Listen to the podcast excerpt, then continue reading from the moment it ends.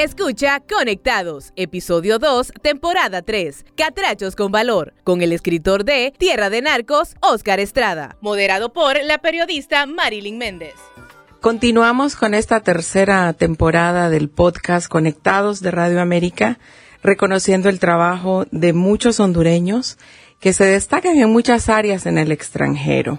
Hondureños rompiendo barreras, catrachos que están haciendo cosas muy interesantes. Le damos la bienvenida al escritor, abogado, periodista, investigador, muchísimas cosas. Oscar Estrada, bienvenido. Gracias, Marilyn. Gracias por la invitación. Un gusto estar aquí en esta cabina de, de Radio América, una radio histórica. Yo recuerdo de niño levantarme y tener Radio América en mi casa siempre allá por los años 80. No era la radio que escuchaba mi mamá siempre. Qué buenos recuerdos. Y te queríamos tener aquí desde hace días para hablar de lo que estás haciendo en el extranjero. Sabemos que radicas en Estados Unidos y que tenés muchos proyectos por allá. Contanos, ¿cómo te ha ido por allá? Pues eh, allá estoy por cuestiones familiares. Mi familia, mi hijo desde allá está estudiando, entonces eh, decidí irme para acompañarlo en su proceso de estudio. Es un poco el único hijo, entonces quería estar cerca también en toda esta etapa porque ya después los hijos se crecen y uno no los ve más que las navidades, ¿no? Entonces, estoy en eso, eh, siempre eh, proyectos de, literatura, tengo varios proyectos que estoy ahí moviendo y con la editorial que tengo la suerte de coordinar, Casa Sola Editores, es un proyecto con el cual estamos trabajando con varios autores centroamericanos, dándole forma a sus libros y, y haciendo esta, esta selección permanente de literatura centroamericana para poder poco contar este momento histórico que estamos viviendo en la región. ¿Son proyectos que nacieron cuando estabas acá todavía o ya en el extranjero? Hay de todo, son proyectos que he ido algunos arrastrando desde acá, pero, pero otros proyectos que me llaman, me contactan allá para poder darles, darles movimiento, no darle, pero lo principal es siempre esta conexión con, con Honduras, que es un país que me niego a dejar a un lado, ¿no? Eh, como, como alguien que vive en el extranjero siempre me dicen, bueno, ¿y, y por qué seguís pendiente? ¿Estás allá o estás acá? Yo creo que la, la modernidad, el contexto en que vivimos como generación nos permite por primera vez estar en ambos lados, ¿no? aunque suene extraño, uno está viviendo afuera, pero si estuviera acá estaría tendría la misma presencia, solo que quizás estaría más presente en algunos otros espacios, pero estamos en los dos lados. No huye Oscar Estrada entonces por escribir de narcotráfico en el país y se tiene que ir, no. No, no, no, en ningún momento me he sentido amenazado eh, por ninguno de los de los actores, no tengo que reconocer que es un libro que ha recibido mucha atención no eh, mucha atención positiva también por tanto por los lectores eh, los ha, habido un par de, de personajes que me que me han eh, reclamado no aparecer en el libro. Uno de ellos fue precisamente aquí en Radio América. Eh, mm. el, y que bueno las cosas se ha ido resolviendo un poco por el curso del tiempo.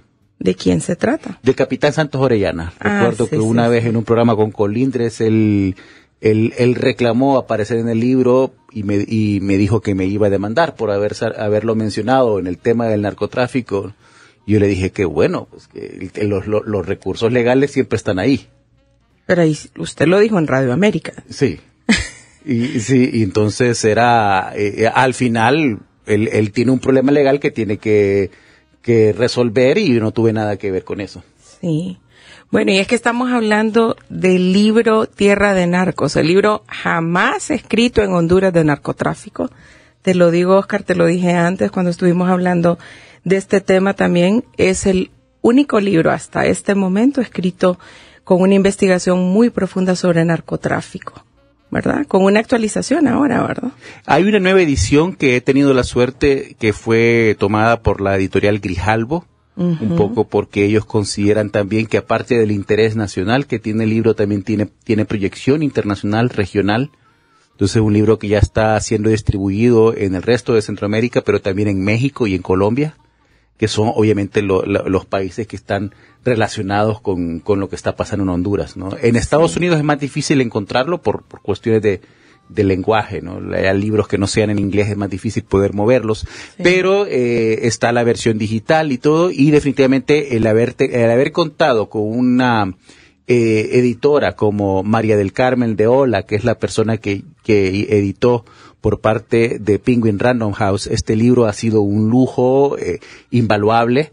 ¿no? Alguien que me pueda decir, mira, aquí le hace falta que me desarrolles un poco quién es esta persona, porque yo no sé quién es.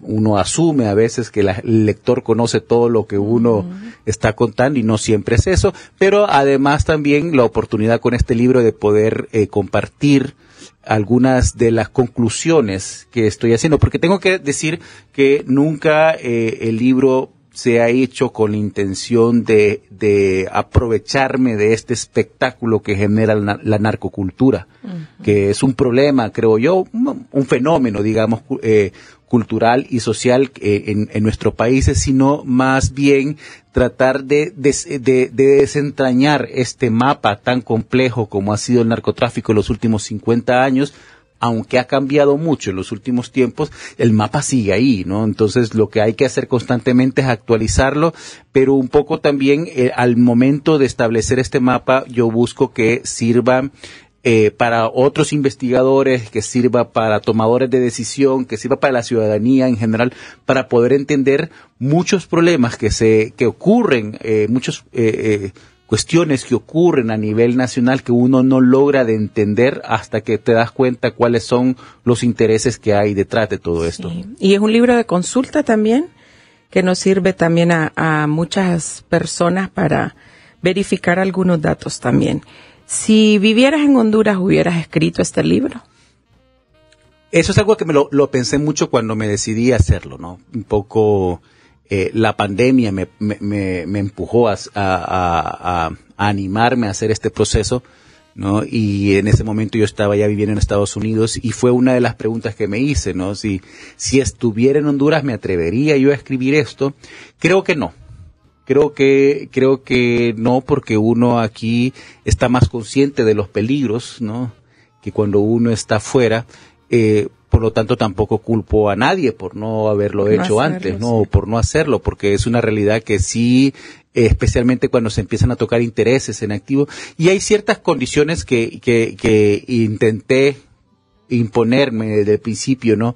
Alrededor de escribir este libro. O sea, yo no trato de desentrañar las redes actuales del narcotráfico porque yo sé que primero no cuento con una infraestructura de investigación que me permita a mí saber quién está moviendo la droga actualmente o quién está, qué político está eh, corrupto o, ligado con el narcotráfico. Yo solamente eh, decidí tocar aquellos temas eh, que ya habían sido judicializados muchos de ellos, ¿no? Eh, otros eh, que aparecían a nivel de, de, investigaciones periodísticas de otros medios y a partir de ahí construir un mapa, porque de esa forma no soy yo que lo estoy diciendo, sino que hay un antecedente, hay una prueba. Cuando se hizo la edición con, con Grijalvo, ellos hubo un equipo de, de, abogados que revisó el libro eh, profundamente para ver si habían eh, partes donde podrían ellos como editorial principalmente ser demandados. ¿no? Eh, y, y, lo, eh, y el diagnóstico fue que el libro está bien documentado. El libro está en, en, el sentido de que lo que lo que se dice hay algo que lo respalda. Sí, y también el uso de, de recursos de la prensa hondureña también, ¿verdad? El uso de soporte el uso de recursos de la hemeroteca, sí, que me parece eh, que, o sea, todos los investigadores siempre tenemos claro que nuestras fuentes primarias son esas fuentes eh, que lamentablemente ha habido también un interés por parte de las últimas administraciones, una dejadez de las administraciones anteriores de, eh, de quitarnos ese recurso al pueblo hondureño que si no hay hemerotecas y una de las de las razones por la cual también es preocupante eh, la muerte eh, sistemática que estamos sufriendo de, los periódicos impresos es que perdemos el recurso de la hemeroteca y el recurso de la hemeroteca no es para ahora. No, el, libro impreso no es algo que debemos de cuidar para ahora, sino que debemos de cuidar para las generaciones futuras, porque habrán investigaciones que se querrán hacer dentro de 50 años sobre este momento, donde la hemeroteca será el principal recurso para usar. Sí. ¿Qué hay en la actualización de Tierra de Narcos? ¿Qué novedoso hay? ¿Hay algo del caso de Tony Hernández? Pues el caso de Tony Hernández está, está ya en la edición anterior, ¿no? Eh, hay un poco sobre eh, la denuncia y, la extradición del Tigre Bonía y Juan Orlando Hernández, si bien no, no se profundiza porque son juicios que todavía no han ocurrido, o sea, lo único que tenemos a, eh, con seguridad es que hay una extradición, y hay un proceso criminal para cada uno de ellos, pero luego qué pruebas hay, qué testimonios hay, no, ni ellos lo saben, en el caso de Juan Orlando no lo sabe todavía, nosotros no podemos especular. ¿no? Y yo desconfío mucho, eh, precisamente por este estudio, desconfío mucho de eso que la gente asume como verdad actualmente, porque creo de que hay mucha manipulación por fuerzas interesadas en hacer creer que el problema del narcotráfico es un problema de un solo partido y el problema del Partido Nacional es un problema de una sola persona, ¿no? Cuando vemos que hay es, es, una red sumamente compleja que lo que prima es el control del territorio, ¿no? Y, y cuando eh, yo decía en un conversatorio hace poco precisamente sobre este libro, si el Partido Liberal hubiera continuado en el poder en, después del 2009, ¿no? Que le tocaba al gobierno de Elvin Santos y todo, eh, estos casos de extradición que estamos viendo ahora hubieran sido liberales. ¿No? Porque el, el, el, narcotráfico no tiene partidos políticos, no tiene preferencias ideológicas, sino que el narcotráfico busca aquel, aquella persona, aquella organización, aquella institución que tienen acceso al control del territorio que le permite tener éxito dentro de su, dentro de su negocio. Entre las cosas nuevas que, que se comparten es precisamente una, una conclusión que tengo yo de, de un pequeño una tesis, ¿no? Que yo espero que sirva eh, como, como herramienta para profundizar en ese debate eh, con otros pensadores, porque está en un área que yo no suelo conocer como la, el área económica, la historia económica de Honduras y es donde yo estoy explorando, porque creo yo que el tema del narcotráfico no puede hablarse únicamente desde la perspectiva penal, desde la perspectiva judicial, sino que tiene aristas culturales, ya, ya, ya lo mencionamos anteriormente, y también tiene eh, aristas económicas. Es una fuerza económica tan fuerte que ha movido la estructura del poder que venía eh, eh, siendo este dominante en la historia de nuestro país en los últimos 50 años hasta el 2006, que es precisamente cuando cambia, eh, eh, cuando la estrategia de Plan Mérida de, de, de, Estados Unidos en México hace cambiar la relación del narcotráfico con Centroamérica y aquí tenemos casos como el de García Luna que comienza precisamente a circular en ese, en ese mismo momento. Sí, te estaba leyendo que hay muchas similitudes de este caso de de Luna con la del expresidente Hernández. ¿Ya has estado analizando también algo de esto? Lo he estado revisando. Para los que no, eh, no nos conocen, eh, Genaro García Luna eh, era un oficial de policía que comenzó su carrera en los años 90, 80, ¿no? En, en, México, dentro, dentro de lo que el equivalente a Estados Unidos sería el FBI, ¿no? La Policía de Investigación, la Policía Federal, y a partir de ahí él inicia su eh, recorrido hasta ser nombrado jefe de inteligencia en el gobierno de Vicente Fox y después eh, jefe del ministerio que llevó a cabo la, la guerra contra las drogas, que eh, impulsó Estados Unidos a partir del 2006 en México durante el gobierno de Felipe Calderón. Él fue sentenciado hace una semana eh, por la corte en Nueva York por haber ayudado al cartel de Sinaloa en el tráfico de drogas. Y lo, las similitudes es un poco que él era la persona que estaba encargada de hacer funcionar la estrategia eh, contra la guerra contra las drogas eh, de, Estados Unidos, pero además era también una persona que recibía, que colaboraba, que recibía sobornos por parte de las estructuras de narcotráfico, el cartel del Sinaloa, pero también el cartel de los Beltrán Leiva y otras estructuras criminales. Lo que yo encontré de similar en este caso, y se parecía mucho a lo que vimos en el caso de Tony Hernández, es que nunca hubo realmente una prueba sólida. No, eh, no se presentó en el caso de García Luna Peor todavía, en el caso de Tony Hernández había unas pruebas que generaban cierta eh, cierta verosimilitud a los testimonios, ¿no? Eh, la libreta de Magdaleno Mesa, el, la fotografía de un cuadro de de supuesta cocaína con la TH, no digo supuesta cocaína porque nunca tuvimos una prueba de que eso fuera realmente cocaína, ¿no? Solo era una foto tomada con un celular de algo que decía TH y asumíamos que era cocaína porque las personas que presentaron la prueba dijeron que era cocaína. En el caso de García Luna no había nada de eso. ¿no? Eh, porque, eh, y, es cierto, en los negocios eh, del narcotráfico con políticos no hay forma de tomar pruebas físicas, no hay fotografías, no hay videos, no hay nada firmado, no hay recibo ni nada de eso.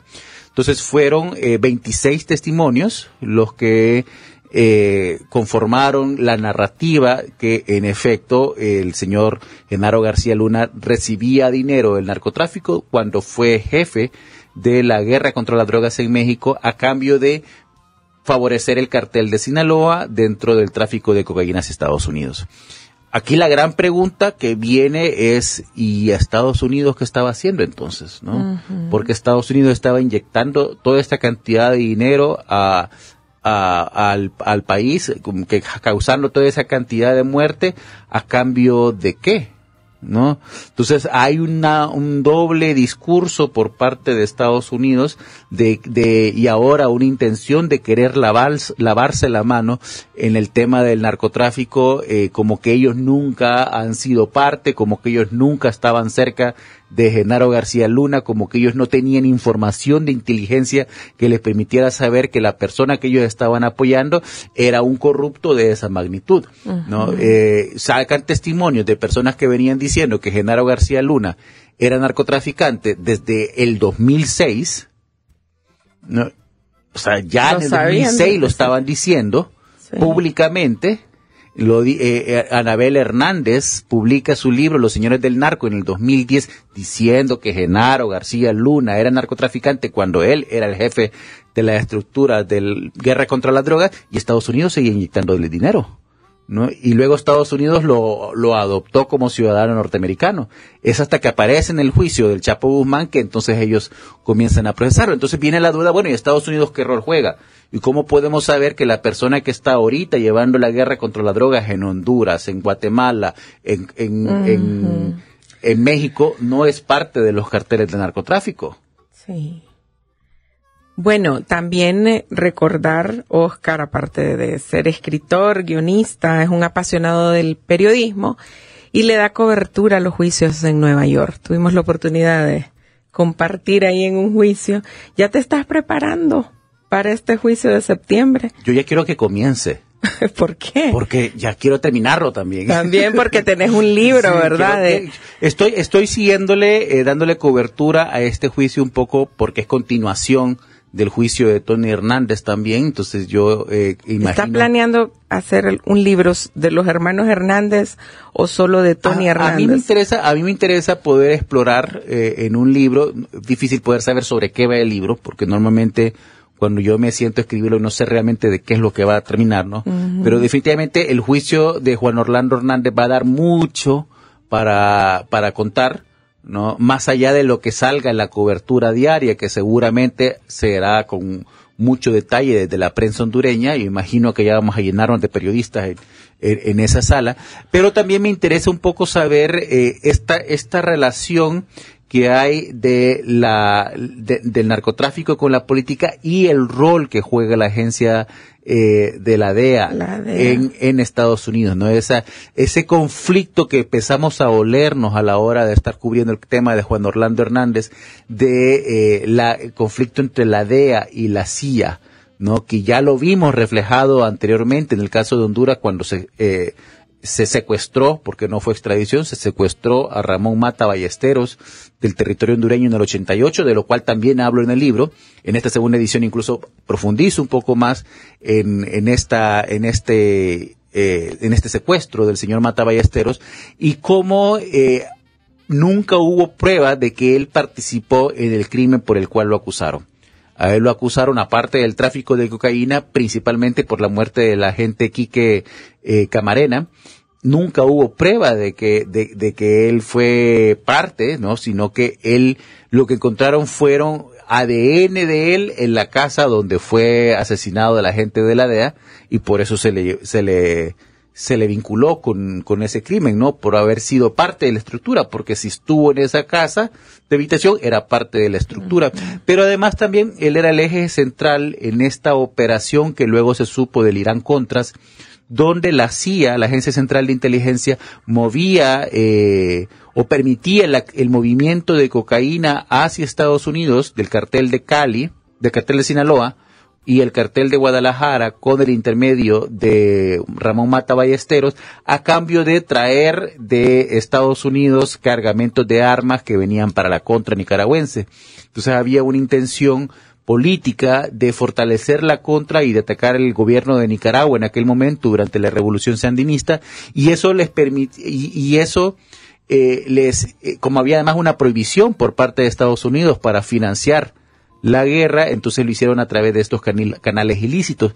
Y eh, la prueba ahora confirma de que la razón principal para el arresto y encarcelamiento de por vida de Mata Ballesteros era precisamente silenciar esa, esa información que él sabía, esa colaboración que él tenía con agentes de la CIA, eh, en su momento para poder eh, fortalecer la contra nicaragüense. Entonces, Creo que hay similitudes con el caso de Juan Orlando Hernández. Creo que una persona a ese perfil, eh, a ese nivel, tenía otro tipo de relación con la agencia de inteligencia y es precisamente lo que la estrategia de la defensa busca ahora eh, revelar cuando está pidiendo que se eh, desclasifique esta cantidad de documentos. Sí, eso te iba a preguntar. ¿Estás con ese interés de saber qué, qué va a presentar la fiscalía? ¿Qué documentos se van a desclasificar? Sé, eh, bueno, sé que hasta el momento la fiscalía no ha entregado pruebas. De, eh, o sea, el hombre lo tienen ahí durante un año y luego alguien dijo acertadamente ahora en un foro de televisión, bueno, entonces ¿qué prueba se presentó cuando se le extraditó? Porque se supone de que cuando se le extradita a una persona, en el proceso de extradición se presentan las pruebas, ¿no? Eh, y, y, y con el entendido de que son razonables para poder eh, merecer la extradición de esta persona. Pero hasta el momento ellos no han presentado pruebas a, la Y eso que están analizando, no sé cuántos terabytes, que no sé qué, eh, ¿Podría ser? Podría ser. Es que ellos tienen ahorita el control de todo eso. Eh, definitivamente el señor Hernández no tiene una tarea fácil en este juicio. es, es, tiene un 95% de ser condenado, ¿no? para ponerlo en números así de manera superficial, ¿no? Eh, pero hasta el momento lo que sabemos es que no ha presentado pruebas. Ahora tienen ya una fecha, vamos a ver a esa fecha si, si, si responden. Eh, seguramente todavía no sabremos qué presentan, eso será algo que, conocerá, que conoceremos hasta el juicio, pero también la defensa tiene, ah, yo creo que el señor Hernández ha tenido suficiente tiempo para preparar su estrategia de defensa, no eh, ya para el 2019 que se dio el juicio de Tony Hernández era claro que el objetivo siguiente era él no si tuvo el 2020 21 22 para preparar pruebas eh, es, es ingenuo pensar que no lo hizo y, y él no ha presentado pruebas porque quien presenta pruebas primero es la fiscalía. Sí. No, entonces vamos a, vamos a ver ahorita ya en este juicio, en esta etapa de, de, de, tratar de presentar pruebas y de recusarse mutuamente, porque ambas partes tienen que aceptar la prueba antes de irse a juicio, y luego vienen los documentos desclasificados de la CIA, que tienen todo un procedimiento eh, que no es, no es tan fácil como ir a pedir que se, que se hagan, porque muchas veces son eh, operaciones en activo, ¿no? Que, que, están todavía ejecutándose en el país, por lo tanto tiene que haber un procedimiento para proteger a los agentes, para proteger a los informantes, para proteger el conocimiento de la información y eso es precisamente lo que está, lo que estará haciendo esta nueva abogada del, del equipo de Hernández. Interesante. Entonces estarías esperando el desarrollo del, del juicio del expresidente para escribir sobre este caso. Así es, primero, primero darle cobertura, primero darle cobertura para poder eh, eh, dar a conocer a la ciudadanía qué es lo que está pasando en el día al día, pero luego de eso ya comienza el trabajo de, de ver, de cudriñar cada, cada, información que salga ahí y, y darle la profundidad necesaria para poder entender esta, esta red tan compleja, ¿no? Y este, este personaje tan complejo históricamente en Honduras como es, el expresidente Hernández. Sí, y sobre los juicios que están en curso en Nueva York o en Estados Unidos, ¿qué otro te llama la atención que podría? Me llama la atención el caso de, del Tigre Bonía, ¿no? El Tigre Bonía porque yo creo que eh, o sea, yo no, no, no, la primera vez que yo escuché hablar del tigre Bonía fue en una manifestación, campamento, toma que se hizo en la carretera que conduce a las manos, la frontera de las manos, ¿no? En el 2009, cuando el presidente Zelaya estaba queriendo ingresar al país, que una gran cantidad de personas se movilizó hacia esa zona eh, para recibirlo, porque tenían la idea de que si iban a, llegaban 10.000 personas, iban a poder acompañarlo y de esa forma ingresar al país. Todos recordamos ese, ese incidente, ¿no?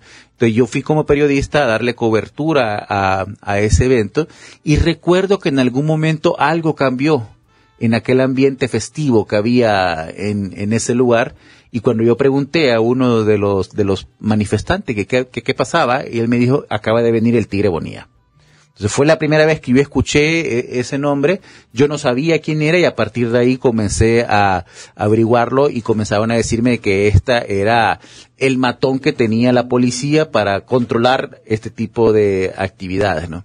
Esa noche murió una persona, esa noche murió Pedro Mactiel, y las personas que estaban allí no dudaron en culpar al tigre Bonía de esa muerte.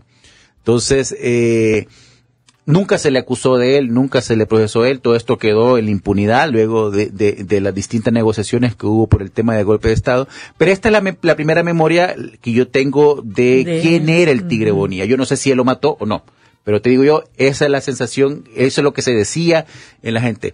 Ahora yo lo interpreto como, como alguien que eh, construyó una marca personal muy fuerte. Y en algún momento esa marca jugó en contra de él. Entonces, él alega de que nunca formó parte de las estructuras del narcotráfico y de alguna forma yo le creo. ¿no? Y yo creo que más bien lo que pasaba es que él era usado, su marca, para poder generar un terror. Porque del momento que dice, yo cuento con el tigre Bonía a mi lado, ¿no? En ese mundo del narcotráfico, que es además un mundo de mucho bluffing, es un mundo donde la gente nunca pela sus cartas a la primera, siempre está jugando a tener más de lo que tiene, siempre está jugando a ser más rico de lo que es, ser más poderoso de lo que es, tener más gente de lo que es, de la que se tiene, ¿no? Eh, narcotraficantes que andan con tres carros, pero cada persona anda en un carro distinto, pero quieren hacer la sensación de tener una estructura de 12 personas alrededor de él cuidándolo. Eh, eh, la figura, la, la, marca del Tigre Bonía que seguramente utilizó Tony Hernández, terminó jugándole en contra. O sea, a menos que, vamos a ver, ese juicio si se presentan evidencias también en contra del señor Hernández o si lo único que aparece también será donde ellos dijeron que sí, el Tigre Bonía cometió el tal delito, ¿no? El caso particular del juicio de Tony Hernández que se menciona es el, el, la bomba que le pusieron a un señor que se llamaba Denis Arita, creo que se llamaba, eh, un narcotraficante allá en la entra en, Copán, en Copán que, eh, que fue asesinado en el 2011. Eh, es la primera vez que él aparece vinculado con, con una actividad criminal dentro del juicio de Tony Hernández. No sé si en los otros juicios ha sido mencionado directamente, pero todo lo que se dice es que Tony Bonía dijo, Tony, Tony Hernández dijo que le iba a pedir al Tigre Bonía que, que lo matara pero luego no, no sabemos si realmente quien lo mató fue él o fue otro de los muchos enemigos que tenía el señor eh, este Arita. ¿no? Eh, sabemos que también en ese momento estaba eh, en, estacionado en la, en Copán el señor Barralaga, ¿no? Que es también otro personaje que está siendo procesado por vínculos con el crimen organizado. Así que muchas cosas pudieron haber ocurrido en ese momento, en ese lugar, pero la marca fuerte, la marca personal era el señor Bonilla. El tigre. ¿Y cómo le explicamos a la gente, Oscar, eso de que en Estados Unidos tiene mucha validez el testimonio. Aquel dijo, escuchó que las pruebas físicas lo, vivimos en el juicio de Tony. La mayoría eran testimonios. Es porque lo que se está probando es una conspiración. Una conspiración eh, es cuando dos o más personas se reúnen para ponerse de acuerdo en una actividad criminal que les va a beneficiar a ellos, ¿no? mutuamente. Entonces, lo que se busca retratar con los testimonios es una, eh, es eh, un modus operandi, ¿no? No necesariamente los conspiradores tienen que conocerse para formar parte de la misma estructura. O sea, yo puedo hablar con vos ahorita y hablar luego con la persona que está eh, en, la otra habitación y ambas personas no se conocen, pero los dos van a trabajar como parte de esa misma estructura, ¿no? Eh, entonces, eh, en ese sentido, el testimonio pesa porque tiene que marcar un, un modus operandi, tiene que establecer un perfil, tiene que establecer eh, un, mapeo de, actividades. En el caso de García Luna, eh, habían narcotraficantes de distintas organizaciones criminales que eran enemigas entre sí, que daban la misma declaración desde distintos ángulos. ¿no? Uno decían, sí, yo recibí dinero, y el otro decían, sí, yo supe que él recibió dinero. ¿no? O, yo también le di dinero y todo este tipo de cosas que marcaban una, un modus operandi de él porque se presume que estas personas no tenían capacidad de juntarse y ponerse de acuerdo a la hora de dar el mismo testimonio. Entonces, esa es la presunción que, que existe. En el caso del narcotráfico es bien complejo. En el caso de los carteles hondureños, yo creo que es algo que todavía no se ha retratado, que sí podían ponerse de acuerdo. Sí tuvieron capacidad de poderse de acuerdo y de reunirse y de establecer una narrativa en conjunto entre el 2010 y el 2018 ¿no? Eh, pero cómo probarlo ya es otro tema. Ya es otra cosa. ¿Y cómo está la situación en Honduras? Tenemos un expresidente extraditado. ¿Cómo, ¿Cómo sigue el narcotráfico? ¿Paró? ¿Cambió? No, el narcotráfico sigue vigente. El narcotráfico no va a cambiar mientras eh, el país que consume y que paga el, eh, ese, ese tráfico siga consumiéndolo, ¿no? La cocaína sigue vendiéndose en Nueva York no, ha, eh, no, no, se ha reducido y de hecho ha aumentado eh, eh, la importación de cocaína en Estados Unidos, lo cual deja ver que cualquier inversión que Estados Unidos está haciendo en la guerra contra la droga y que nuestros países están haciendo con muertos en la guerra contra la droga es inútil, no ha cambiado nada, la droga sigue llegando y de hecho el narcotráfico ha aumentado. Eh, la, capacidad del narcotráfico de mutar no es eh, no, no, no es como consecuencia de la guerra contra la droga, sino que ya es parte de los carteles. O sea, los carteles que más sobreviven son aquellos que son capaces de poder mutar más fácilmente, más rápidamente, para sortear todas estas estrategias que establece Estados Unidos en su guerra contra la droga. Por lo tanto, ellos tienen la ventaja cuando Estados Unidos establece un tipo de persecución, una política de Estado para, para destruir los carteles, los carteles ya han cambiado su forma de trabajar. O sea, eh, ya los carteles en Honduras mutaron mucho eh, de lo que eran hace un año o hace dos años y lo estamos viendo actualmente. O sea, esas, esas plantaciones que se siguen eh, eh, descubriendo en, en, Olancho, en Colón, que no estaban hace cinco años, son producto de esa mutación que está teniendo el narcotráfico, ¿no? Y obviamente cuando se encuentran 100 hectáreas eh, de, sembradío, hay mil hectáreas más que no se han encontrado, ¿no? Y a saber hace cuánto año que se está produciendo esa cocaína en, en nuestro país y que, y que se está exportando, ¿no? Luego no aparecen quiénes son los dueños de, esas, de, de, de esos sembradíos eh, aparecen los guardias, las personas que la cuidan, pero no aparecen quiénes son los dueños. Entonces vemos cómo eh, debemos suponer que están activos, que están en la política nacional, que están en, en las estructuras de, de, seguridad, que tienen relaciones, porque de eso depende su éxito comercial. Sí, en este mismo podcast estuvimos conversando con el, el secretario de Seguridad, Ramón Savillón, y nos decía de que sí, ha bajado el narcotráfico. Incluso le preguntamos sobre la zona roja de Copán, Lempira, y dijo de que sí hay, eh, hay una baja en las cifras de, de narcotráfico, incluso de violencia. ¿Crees vos? Yo creo que él tiene que decirlo. No, yo creo que eso es lo que él tiene que decir, porque no nos va a venir a decir acá en el podcast, mire, ha sido un fracaso toda la inversión que hemos estado haciendo. No, esa es, esa es la respuesta que él tiene que dar. No podría dar otra respuesta yo creo que hay dos diferencias entre se ha aumentado las incautaciones y ha bajado el narcotráfico, porque las incautaciones también pudieron haberse aumentado porque ha aumentado el narcotráfico. ¿no? Eh, yo creo que el, el, el determinante final no es lo que nos diga el ministro de Seguridad acá, que es una figura interesada, es cuánta droga pasa al otro lado, cuánta droga se ha incautado en Guatemala. ¿No?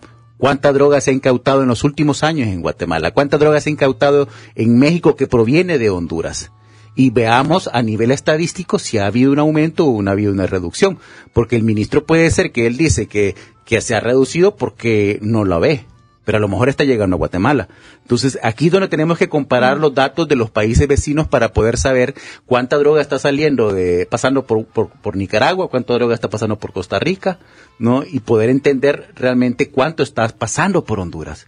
El problema es que como son, son datos que no son fáciles de conseguir, ¿no? Eh, y que cada uno de los distintos actores que, que presentan estos datos también lo hacen desde una, desde una visión sesgada, ¿no? Obviamente no podemos confiar en la información únicamente de la policía. La policía es un actor importante a la hora de establecer eh, el resultado de la guerra contra las drogas, pero no es el único actor y no puede ser la única fuente que nosotros, que nosotros creamos. Sí, hablando de fuentes, Oscar, tu fuente en Tierra de Narcos, eh, falleció, ¿verdad? ¿Habías quedado en algún acuerdo con él de publicar después de su muerte algo así como lo de Anabel Hernández en El Traidor, que publicó después de la muerte del abogado que le dio la información, o no? No, no, no, no nunca, nunca acordé. Eh, y de hecho ocurrió más a nivel de, yo me enteré que él estaba, eh, que él había muerto, precisamente cuando estaba ya revisando el material que yo tenía para poder publicarla eh, no, es una muerte que realmente lamento mucho porque creo que al final es una generación que se pierde eh, de hondureños, una generación que yo no dudo en reconocer como unos genios de la logística. Si a vos te dan 100 kilos de cocaína de Colombia para mover a México, no vas a saber cómo hacerlo. ¿no? Y ellos han sabido cómo crear una estructura eh, eh, ilegal, ilícita, criminal, claro que sí, pero que eh, si esa energía y ese talento hubiera sido eh, eh, utilizado para algo positivo para el país, quizás le hubieran hecho mucho bien al país, ¿no? Lamentablemente toda esta generación de, hombres y mujeres se ha, se ha perdido y ese fue el caso de él, ¿no? El libro tampoco es, él trata sobre él, ¿no? El, libro trata sobre el narcotráfico como un problema general, ¿no? Yo no estoy queriendo eh, profundizar en las relaciones de esta persona con eh, tal porque considero de que es un es un fenómeno coral no es un fenómeno individual y por lo tanto tampoco yo considero que la solución puede ser individual no yo creo que el narcotráfico en la política no es un problema de Juan Orlando Hernández o del Partido Nacional es un problema del país no por lo tanto para buscar soluciones tenemos que entender que el narcotráfico va a buscar todos los partidos políticos o el que esté en el poder y va a encontrar la forma de establecer eh, esa, esa conexión porque de eso depende su éxito. Sí, y siendo un negocio rentable, como se ha dicho también. ¿Sigue vigente el dicho de que así como cambia el partido en el poder, cambia el cártel también? Bueno, lo que hemos visto que hay, eh, que hay figuras en, en, los tres partidos políticos principales que se han visto vinculadas, ¿no?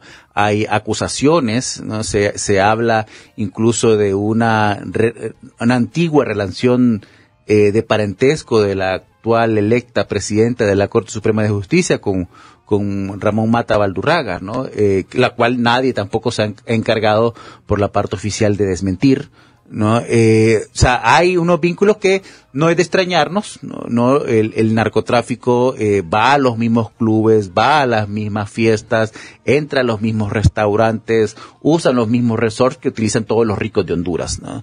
Entonces, en, en esos lugares, pues se conocen y se hacen alianzas y, y se establecen acuerdos y colaboraciones y todo eso, ¿no? De, tanto a nivel lícito como ilícito, porque también los narcotraficantes tienen una vida lícita y también dentro de esa vida ilícita ellos establecen relaciones comerciales con personas lícitas. ¿no? Entonces poder saber hasta dónde está eh, el acceso de, del mundo criminal es, es más complejo. Creo que eh, desde el sentido de que el narcotráfico necesita el territorio de Honduras para poder tener éxito en su, en su tráfico de droga, que seguramente ha, eh, cuando el general Savillón dice que se reduce el tráfico, quiere decir que ha aumentado entonces en, en, República Dominicana, pero no es porque los carteles se desarticularon, es porque el cartel busca un lugar donde que le dé mejores condiciones para el negocio. Eh, ¿no? Pero en el momento que las condiciones cambian aquí, vuelven a utilizar esta ruta. ¿no? Entonces, de momento que eh, los carteles necesitan el territorio nacional para poder mover la droga, ellos van a establecer algún tipo de relación con quien sea que controle ese territorio. Sí, hemos estado viendo también bastantes incautaciones por El Salvador que antes no se daba mucho.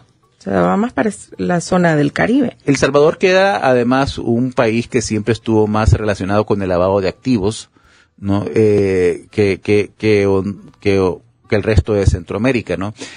Hay algo que yo diría que hay que poner atención también, las crisis políticas son eh, perfectas para los carteles de la droga. ¿no? Cuando ocurrió la crisis política del golpe de Estado en el 2009, el, el narcotráfico aumentó en el país porque toda la atención eh, de, de, las, de los gobiernos se va a controlar la crisis y no a combatir la droga. Eh, pronto vendrá una crisis en Nicaragua también que cambiará las dinámicas eh, de poder en ese país y eso será aprovechado por los por las fuerzas criminales. Entonces eh, los carteles se mueven también con nuestras crisis, se mueven también con, con nuestros procesos políticos, los aprovechan. Y, y, en ese sentido, pues hay que poner la atención ahí. Si se está moviendo más droga por, por, El Salvador, bueno, hay que ver qué exactamente es que les está permitiendo entrar de esa manera ¿no? Y, y, hay que ver si eso de más que estamos mencionando es más incautaciones o más tráfico, que son dos cosas distintas. Sí. Mucho de qué hablar sobre este tema con Oscar Estrada. Te gusta, ¿verdad? El tema es investigar sobre narcotráfico. Me gusta investigar sobre muchas cosas, ¿no? y de hecho el tema del narcotráfico, confieso que no es de mis temas favoritos, no, no es de lo que yo más disfruto. Cuando yo voy a leer un libro, no busco un libro de narcotráfico para poder distraer. ¿Qué más disfrutas entonces? Ah, no, me gusta mucho la ficción, me gusta mucho eh, la historia. ahorita estoy leyendo un libro sobre historia del Imperio Romano.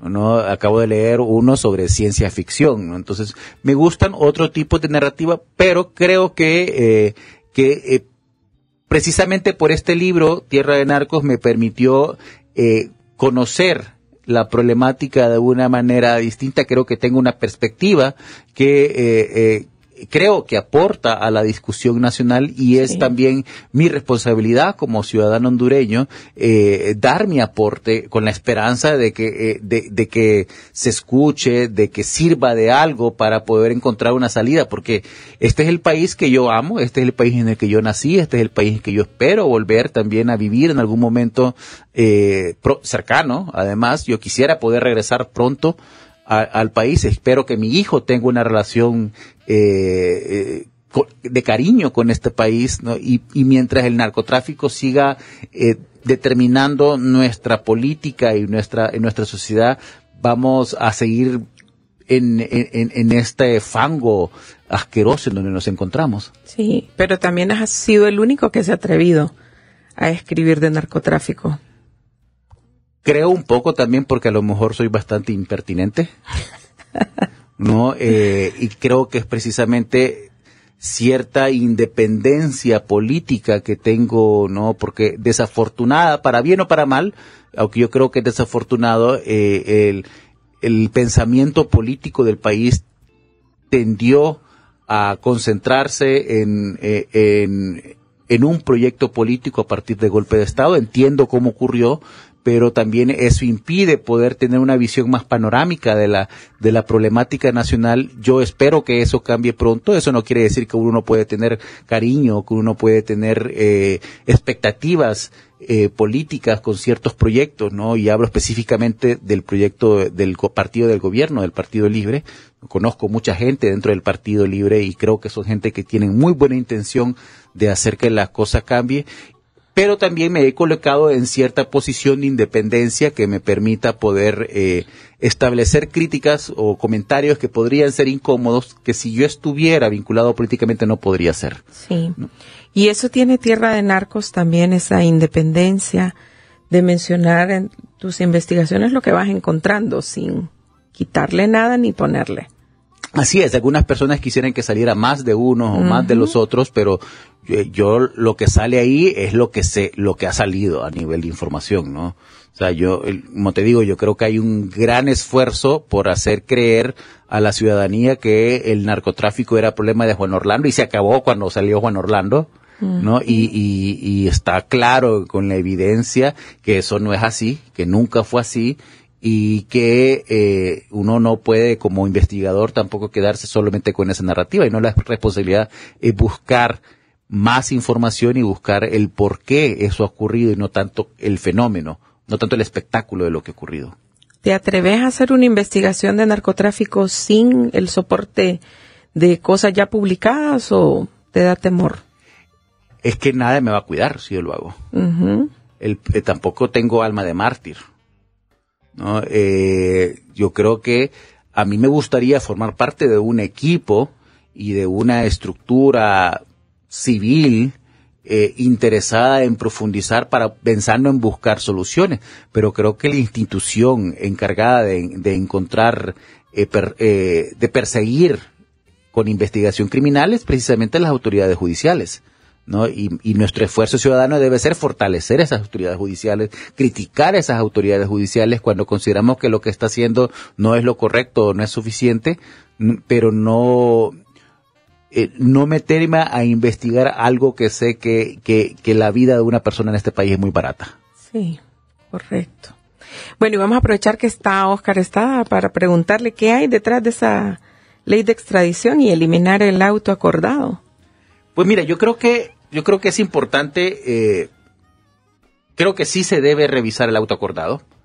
Creo que las condiciones, precisamente por las condiciones en que estaba el país en el 2012, no permitieron una discusión más amplia de la ley de extradición, sino que fue eh, la, eh, tanto el Congreso Nacional como el gobierno de Pepe Lobo fueron forzados por parte de Estados Unidos a aprobar esta ley y esa, eh, esa amarre que le hicieron también se debía a que el gobierno de Pepe Lobo fue un gobierno debilitado internacionalmente por el, la crisis del golpe de Estado entonces, eso permitió que Estados Unidos les torciera el brazo y los obligara a aprobar esa ley. O sea, fue una encerrona que les hicieron en el Congreso Nacional a todos los diputados, básicamente obligándolos a, aprobar la reforma constitucional que les permitiera establecer la tradición. Yo creo que eso es importante que lo discutamos, que veamos en qué condiciones se dio la ley de extradición, que veamos qué dimensiones y qué es lo que se quiere cambiar ahora. ¿no? Entonces, si nos dicen únicamente vamos a cambiar la extradición o vamos, eh, vamos a discutir la extradición en este ambiente de desconfianza política que tenemos, conociendo que hay eh, políticos vinculados antes o después en el tema del narcotráfico va a generar muchas suspicacias.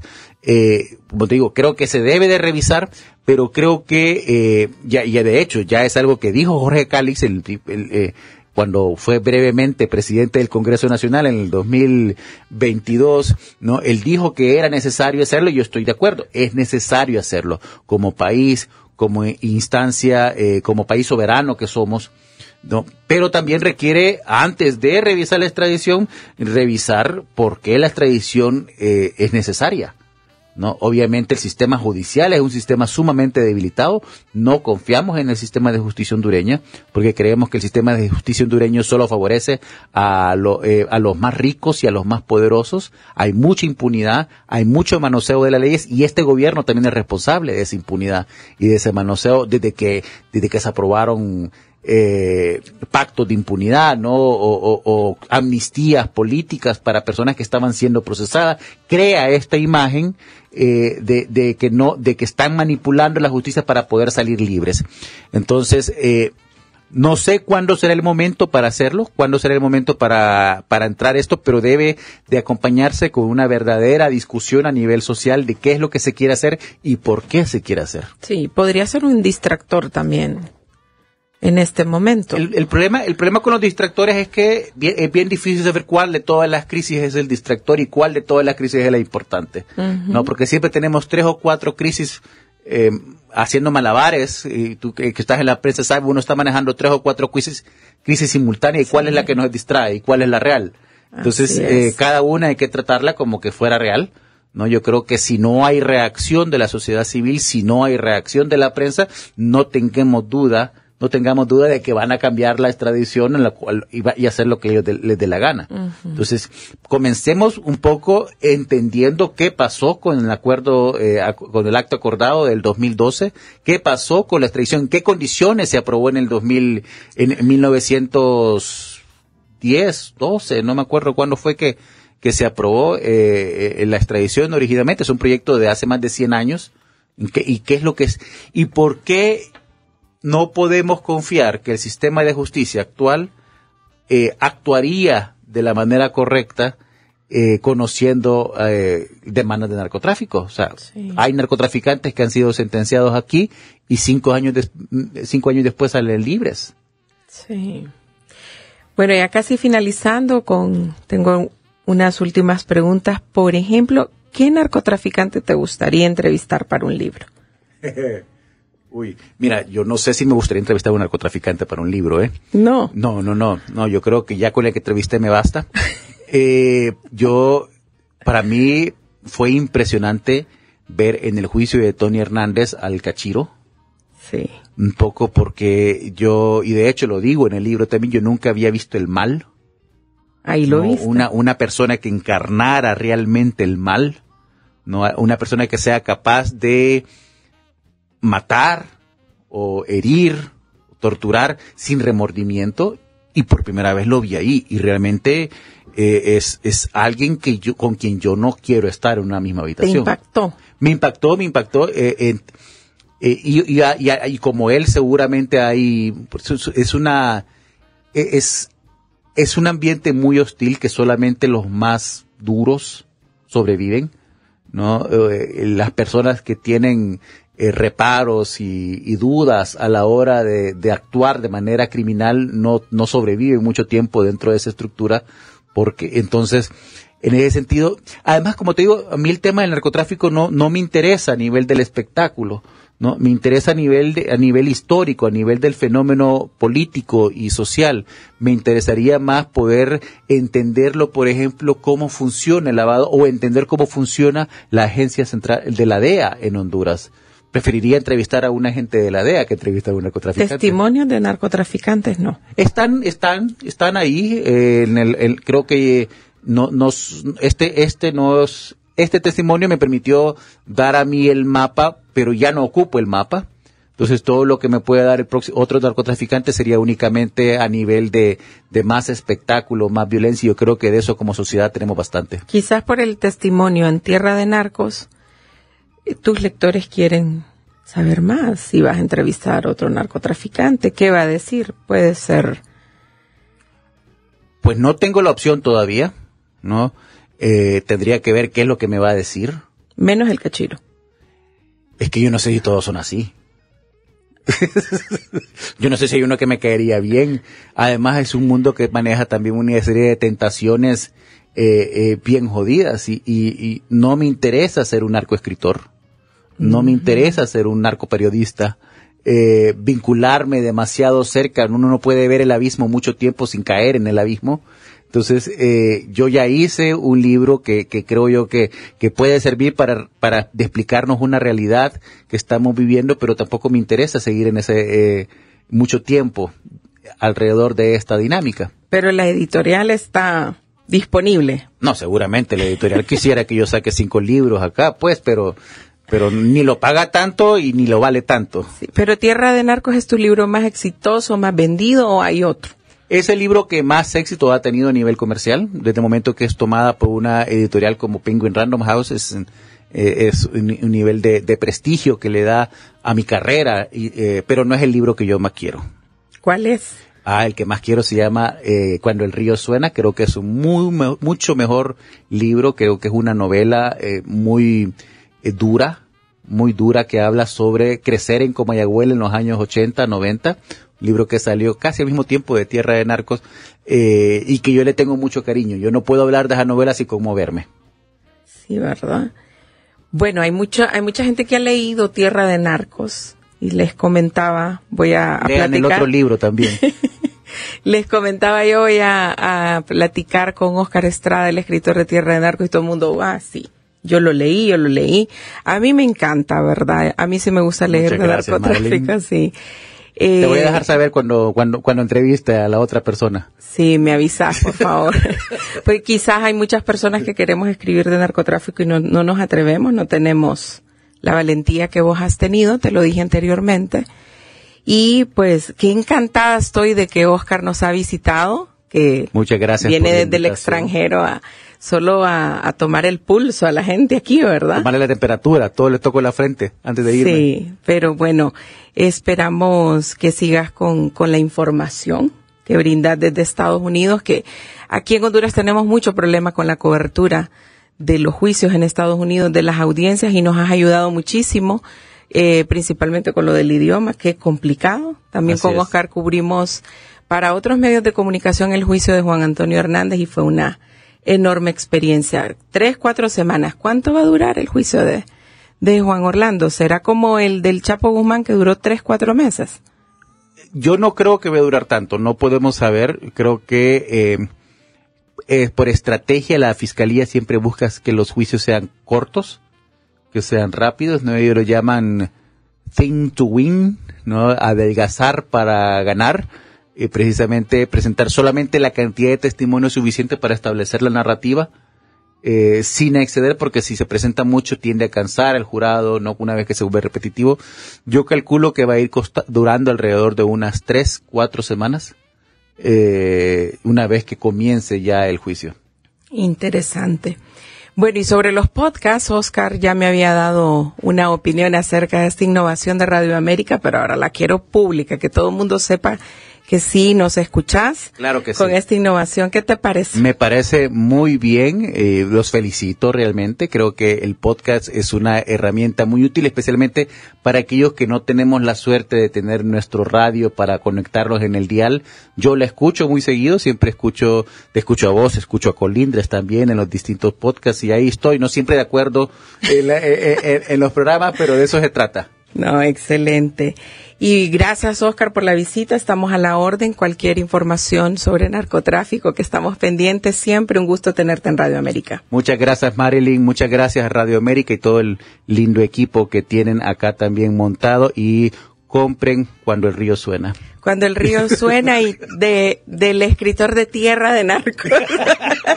bueno, es que no lo podemos ocultar, ¿verdad? Es uno de mis libros favoritos y eh, lo leí en tres días. Hoy es, hoy lo voy a terminar de leer por segunda vez en la noche, así que es un libro muy recomendado, pero ya también Oscar nos ha dicho toda la, la colección que tienen, ¿verdad?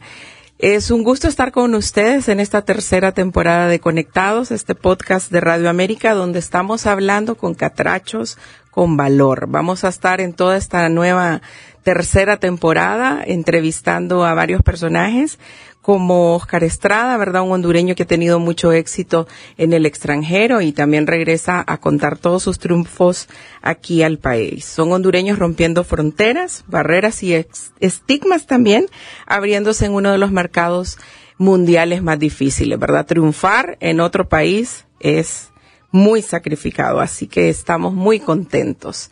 Estamos disponibles en todas nuestras plataformas, en Spotify, en Deezer, en Apple Podcast y ahora también en Google Podcast, también en nuestra página web radioamerica.hn. Ahí nos van a poder escuchar y van a, a conocer más de todos estos hondureños con valor. Mi nombre es Marilyn Méndez, hasta pronto. Conectados. Conectados. Análisis. Entrevistas a profundidad con actores de la vida nacional, temas sociales, país y política. Moderado por la periodista Marilyn Méndez. Podcast Radio América HN en Spotify, Deezer, Apple Podcast. Podcast Radio América HN.